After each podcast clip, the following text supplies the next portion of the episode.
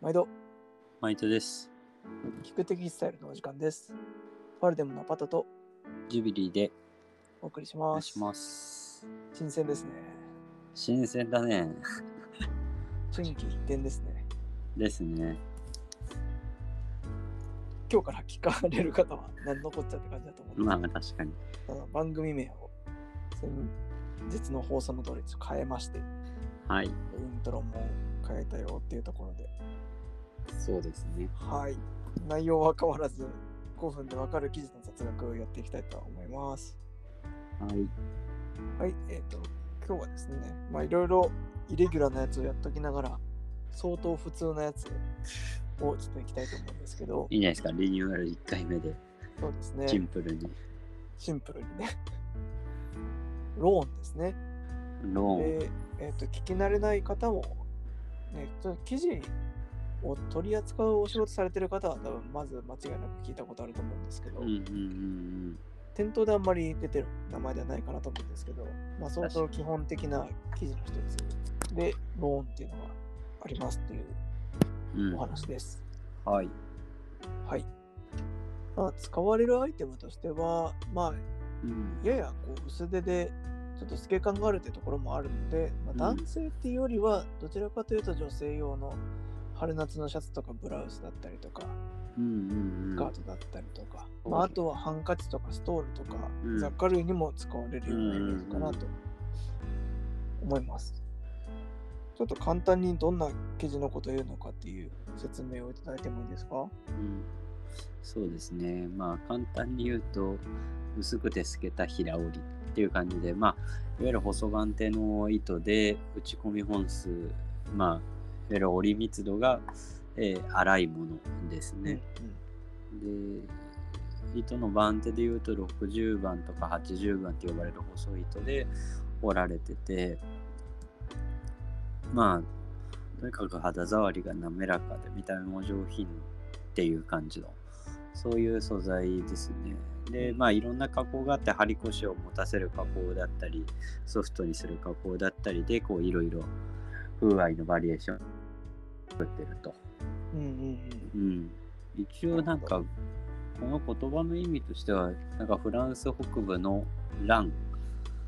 という町が発祥でもともとはリネンを使った織物だったけど現在はコットンを使ったコットンローンが主流ですと。ですね、主にメインキャッパーが多いですね。そうですね。うん、この番手の回はまた別でちゃんとやんなきゃかなと思うんですけど、うんまあデニムとかで使われるのがね10番くらいとかっていうのでうん、言うとだんだん数字が大きくなるにつれて糸が細くなってくるんですけど、まあ、うん角パンで20番とかそういうので、うんうんうんなので60番から80番とかっていうと、まあ割と細い部類うんうんの糸になりますそようね。ですそねれをこうさっくりと折ってるものっていううんうのがんローンですっていうそうですとこね。ろなんですけど、まあほんとね60ローンとかっていう単語になっちゃってるくらい、まあ、定番中の定番の素材で。うんうんうんこれまあなんでいっぱい使われるんですかね。うん、まあやっぱりなんだろうまあ打ち込み本数が少ないっていうことは量量産がしやすいっていうのとやっぱり柔らかくて透け感もあって上品っていうところがあるのかなっていうところですけど、まあ、似たような素材でガーゼっていうのもありますけど、うん。ガーズの場合は今度中盤手とか太番手で浅くあの粗く折っているものうんなのでより上品に透け感をっていうとやっぱりコットンローンっていう感じですかね。うん。うん。うん、もともと理念って、なんか、理念ローンってなんかあんまりイメージないんですけど、触ったこととかって結構あります